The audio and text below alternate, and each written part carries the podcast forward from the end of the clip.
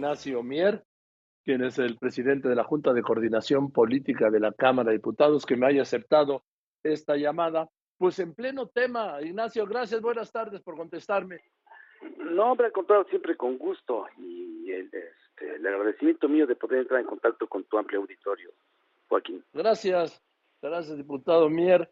Eh, estamos en el tema, en el tema de la reforma electoral del presidente López Obrador, que tú compartirás que una ley secundaria no puede modificar una norma constitucional, ¿no?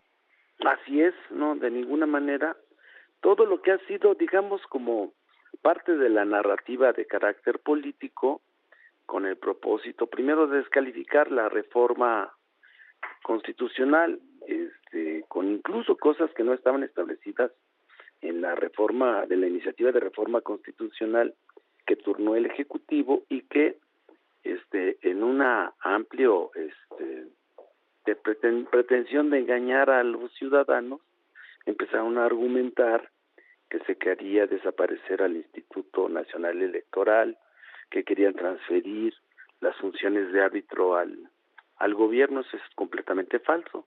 El propósito de la iniciativa era reducir el número de los integrantes del Consejo General para regresar a siete como estaban originalmente y que la reforma del 14 lo incrementó a 11 integrantes del Consejo General del INE como consejeros porque tenían que repartirse todos los partidos políticos y no les daba ni nueve ni diez para darle al PRD en aquella época.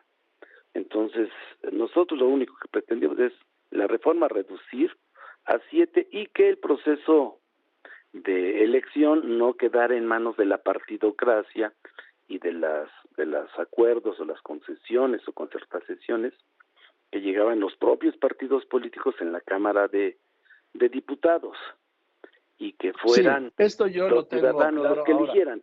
Sí. Eh, eh, diputado, bien, el punto es que con esto a 60 candidatos que va a proponer 20 el presidente, 20 el Congreso, 20 el, el Congreso y 20 el Poder Judicial, pues van a tener que hacer campaña por todo el país y van a apoyar en los partidos, porque ellos solos no pueden hacer campaña, vamos. Sí, pero digamos que el, el, la, la, el criterio queda más en la población, a las, en los ciudadanos, en la posibilidad de 100 millones, 90 millones de mexicanos tengan el uso de ese derecho, el ejercicio de ese derecho de elegir al árbitro electoral, como sucede con muchos cargos, no solamente en el continente, sino en Europa, que luego nos, sí, pero bueno, pero ya es otro mundo, a importar. Sí, sí a importar pero, unas cosas sí y otras no. Entonces, bueno, eso es lo que ellos anuncian que votarán en contra y nosotros decimos, bueno, está bien, que cada quien asuma su responsabilidad y que este vote en conciencia y que los mexicanos sean los que decidan eh, cuál fue el, la decisión que ellos tomaron. Bueno, eso, vamos, el, el Congreso nunca ha tenido un rostro para, para cobrarle nada, vamos, el único poder, tú lo sabes, que tiene que se deposita en una sola persona, que es el presidente de la República, es el poder ejecutivo. El poder judicial no, no, no tiene un rostro, el Congreso no tiene un rostro, ¿sí? O sea que alguna vez dijo el presidente, no, que el Congreso asuma su costo. Le digo, ¿quién del Congreso va a asumir su costo, presidente? Digo, no me refiero a López Obrador, pero también se lo podría decir. Eh, Ignacio, eh, el presidente dijo, no se negocia porque los principios no se negocian. Entonces, ¿tú qué estás haciendo si no puedes negociar? Lo que nosotros quisimos fue persuadir, convencer, interiorizar. Y incluso yo les decía a ellos, y te lo voy a decir con toda honestidad, la propuesta de, que hace la, el Ejecutivo Federal fortalece la representación pura, fortalece a los otros partidos, porque Morena en este momento está sobre representado, tú lo recordarás bien. La sí, claro, sí, la, sí. Morena tiene 9% de sobre representación, la representación popular no corresponde al voto de los ciudadanos y, y lo digo con toda honestidad, pero es la ley vigente y nosotros queremos modificarla para que entre una representación pura, el porcentaje de votos que alcance un partido político es el mismo porcentaje que tenga de diputadas y diputadas en la Cámara de Diputados. Que no sean 500, que sean 400 o 300. pero ahí pones en jaque a las dirigencias de los partidos, porque difícilmente encontrarás entre las dirigencias de los partidos a uno que quiere ir a hacer campaña, recorrer su distrito, su estado, y que los, los ciudadanos voten por ellos. Entonces pones en riesgo a la partidoclasia, la, la nomenclatura de los partidos políticos. Y por eso también están... Yo, yo lo veo al revés, eh, Nacho. Yo veo al revés que como va a ser por listas, o sea, ya todos van a ser pluris, pues, para hablarlo de algún modo. Se acaban los uninominales. fíjate que hay otra, otra cuestión. Porque ah, sabes que te, apunto esto, te apunto esto, le van a ser más fuerte a los partidos porque los partidos van a hacer las listas de sus diputados, como los hacen siempre. No, mira, esto era la lista, como viene en la iniciativa, es cada partido político postula sus 15, en caso de Puebla, 15 distritos, cada partido anota sus 15 candidatos como lo hacen actualmente. Pero los ciudadanos van a ir a votar y los 15 más votados, independientemente del partido al cual pertenezcan, son los que forman parte de la representación del Estado de Puebla pura. Hay distritos en los que, en el caso de Puebla Capital, que un partido, un candidato tuvo 75 mil votos y gana, y el que tuvo 73 mil no puede tener lugar porque perdió en su distrito. Y hay distritos que con 29 mil o 40 mil votos entra el candidato ganador. Acá serían todos los más votados en el estado de Puebla. A ver. Independientemente del partido, serían los 15 diputados que entrarían. Yo tenía la impresión de que iban a hacer eh, cada partido su lista, Puebla sí, el PRI 15, el Morena 15, cada partido 15, y la gente iba a votar por los partidos y los más votados de cada, los más votados serían los que entrarían. Por ejemplo, si el, el Morena tuviera 48, 50, 52% de los votos, entraría el 52% de sus 15. ¿No es así? No, entrarían los 15 más votados y podrían votar pues, si fuera Joaquín López Doria, uno de los 15 candidatos en Puebla, podrían votar lo mismo en Acatlán de Osorio que en Zacatlán o que en Puebla por Joaquín. Y e Ignacio Mier iría en el segundo, también en la lista. Y, eh, y Joaquín López Doria sería el más votado de, de, Morena y el segundo Ignacio Mier, pero eh, entraría, eh, pero el total de los votos de los otros partidos y de sus candidatos es superior solamente a, los otros 13, a los candidatos de Morena, solo entraríamos dos, si fueras tú de Morena candidato. O sea, desaparecen los uninominales y los distritos para la votación, ¿no? Entonces, se va a votar como algo, eh, algo estatal y los que tengan más votos van a ganar. Eso sería, sí, los 15 más votados. En el caso de Tlaxcala, cuatro distritos, los cuatro más votados, independientemente de quién, la, qué coalición los haya postulado. Pues mira, qué bueno que me lo explicas porque yo ahí tenía una confusión. Ahí tenía la confusión que yo pensé que iba a ser al estilo de por listas y por partido. Digo, los ganadores. Aquí va a ser por votos independientemente del partido, ¿me quieres decir? Así lo es. Los más votados conforme a los registros de los 15 en el caso de Puebla o 4 en el caso de o 7 en el caso de Sinaloa, ¿no? Que son siete distritos. Cada partido postula sus siete y los más votados, los siete más votados independientemente del partido, serían los que pues tendrían la representación pura popular. Eso me, me parece interesante. Lo que pasa es que tú sabes que el periodo electoral, Ignacio, empieza en septiembre para el periodo, para el el, para el proceso del 2024. Y también sabes que eh, a partir de junio próximo no se puede hacer ninguna modificación electoral. Y estamos en noviembre. Los tiempos no dan. Por eso es, sí, por eso es que yo le lo comenté ayer y hoy lo quiero reiterar en tu programa. Establecimos fechas, porque estaban jugando también con el tiempo, eh, en la idea de eso de irlo prolongando para después, pues ya no hay tiempo. Sí queremos, pero no hay tiempo. Por eso nosotros dijimos que tienen hasta el día 23 de noviembre los partidos políticos para tomar una decisión.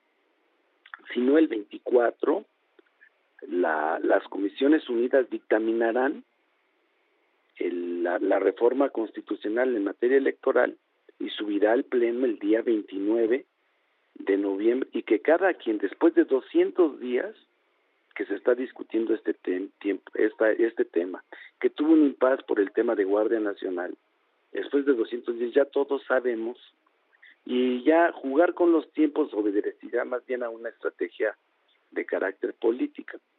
Por eso les pusimos ya un ultimátum. en, la cámara no sí por eso un ultimátum políticamente ahí está. Tiene que circular el dictamen el 24 el 28-29 sesiona la comisión y el 29 la Cámara estará discutiendo y cada grupo parlamentario, cada coalición deberá estar asumiendo frente a los mexicanos la decisión que tome. O sea, a ver, Ignacio Mier, presidente de la Junta de Coordinación Política de la Cámara de Diputados. El ultimátum es que si no hay acuerdo el 23, las, las comisiones van a dictaminar la iniciativa del presidente para discutirla, para subirla al Pleno el 28 o el 29? El 29, 28 el 29. en comisiones y 29 al Pleno. Bien, 28 comisiones, 29 al Pleno. Y la iniciativa que del presidente, que obviamente van a aprobar, aprobar, en comisiones sin tocarle una coma, porque así lo ha dicho él, este, es incluye vía las leyes secundarias reformar la constitución o de plano no todavía no habla de leyes secundarias, sino es hacer esta modificación constitucional? Solamente la reforma constitucional no es exclusivamente la del titular, la del presidente de la República, sino también otras 53 iniciativas de reforma constitucional que han presentado diversas diputadas. Sí, pero vamos, pero el presidente ya dijo, Nacho Mier, que eh, es la iniciativa de la suya y no está sujeta a negociación. O sea que será su iniciativa. Pero a lo que me refiero es... adelantada con las propuestas de los otros. Sí, así es. Entonces la iniciativa es de reforma constitucional. Punto. Punto. Sí. Y, para lo que no tiene la mayoría calificada, por lo menos no hasta ahora. No, no hasta ahora, pero es un asunto de consistencia y de congruencia política. Lo hemos venido haciendo. Imagínate cómo nos veríamos de estar retirándola y de dar marcha atrás. Yo creo que nos dibujamos y volvemos a la práctica tradicional de que nos convertimos en un movimiento descafeinado o descolorido y queremos que, el, que los colores de nuestra coalición se reafirmen, no se diluyan. Entonces, eh, se va a mandar esta, se va a subir al pleno esta iniciativa de reforma constitucional, sabiendo que no tienen la mayoría calificada, que de no tenerla será rechazada y luego, Nacho, Nacho Mier. Y luego estamos construyendo, ahora mismo, bueno, hoy mismo por la mañana tuvimos una larga sesión y el día de ayer para empezar a preparar la reforma a las leyes secundarias que no violenten el marco constitucional que las regula, sino ajustado estrictamente a lo que establece la Constitución, pero que nosotros consideramos es necesario este revisar las leyes secundarias, que son siete las que estarían involucradas. Sí. Bueno, Nacho, pues seguiremos hablando. Oye, ¿qué? ¿de qué has hablado con el presidente? Sé que han tenido varias reuniones. Sí, sí tuve la oportunidad de estar con él la, eh, la semana pasada en dos ocasiones. La, la primera fue una vez que se había votado en lo general el presupuesto de egresos que había propuesto el titular del Ejecutivo y que incluía a través de la Secretaría de Hacienda los, los presupuestos de todos los organismos constitucionalmente autónomos y de los otros dos poderes, incluido el nuestro, de que íbamos a someter a consideración varias reservas y ajustes a las propuestas originales de los órganos constitucionalmente autónomos del Poder Legislativo y del Poder Judicial para algo que era muy importante para nosotros, y te hablo con toda la honestidad, de este, Joaquín, pues estoy obligado y es mi vocación, y tampoco ocultarlo. Teníamos un déficit de casi 7 mil millones de pesos para dar cumplimiento a la obligación constitucional que nosotros mismos votamos, de que las, los programas sociales fueran progresivos, que tenía que haber un incremento, sobre todo para los el incremento en el número de adultos mayores, el que la edad también se disminuyó. Ahora ya los adultos mayores a partir de los 67 años pueden disfrutar de la pensión. Entonces eso implicaba un incremento de 100 mil millones de pesos y un ajuste. Y por eso ajustamos a la Cámara de Senadores, a la Cámara de Diputados, al Instituto Nacional Electoral, a varios organismos constitucionalmente, a, la COFESE, la COFETEL y también al Poder Judicial. Para lograr eso, y eso fue lo primero que hablé, y luego la segunda día ya empezamos a platicar precisamente de la ruta en materia electoral. Estamos hablando de la ruta en materia electoral, de la reforma, electoral el 23 y, en el 24. Y en su caso no, de la reforma electoral. Ah, y cuando digo ruta me refiero reforma a la constitucional y el plan B, la reforma a las leyes secundarias. Nacho, mira nada más una cosa, el presidente ya sabe que no tiene la, la mayoría calificada, ¿verdad? Sí, estamos conscientes desde que se presentó la iniciativa, pero repito, es un asunto de verdad, de congruencia y de consistencia política. No hay que olvidar que el origen de este movimiento... Bueno, Nacho, pues te aprecio mucho. Al contrario... me has contestado, me, me aclaraste un tema que no tenía yo claro, que es desde la elección de los diputados federales. Eh, pero ya me quedó, sí, que son los más votados son los que serán diputados. Igual supongo que pasará con los senadores, ¿no? Igual, igual así lo es, una disminución en el número y que también este desaparezca uno de los principios. Bueno, con los 96 senadores que queden de progresar la reforma. Exactamente, así es. Oye, y adelantaste, nada más ahora sí por último, de verdad, adelantaste la elección de los cuatro consejeros del INE que se van en abril. Ampliamos conforme a la ley. Tradicionalmente este proceso llevaba 42 y lo máximo eran 47 días que fue en la que nosotros hicimos, yo formé parte en el 2020. Entonces ahora lo que queremos es, porque se atraviesa un receso en la Cámara de 45 días. Sí. Regresar el primero de febrero, iniciar el proceso, creo que demeritaba la posibilidad que tiene el comité técnico que se integre, que está, como tú sabes, son siete los integrantes, tres propone la Cámara de Diputados, dos la Comisión Nacional de Derechos Humanos y dos más el Instituto de Transparencia, necesitan tiempo para definir los criterios de evaluación, para emitir la convocatoria y después que haya oportunidad durante todo el mes de, de, de diciembre y parte de enero para que se registren todos los que aspiren, todos.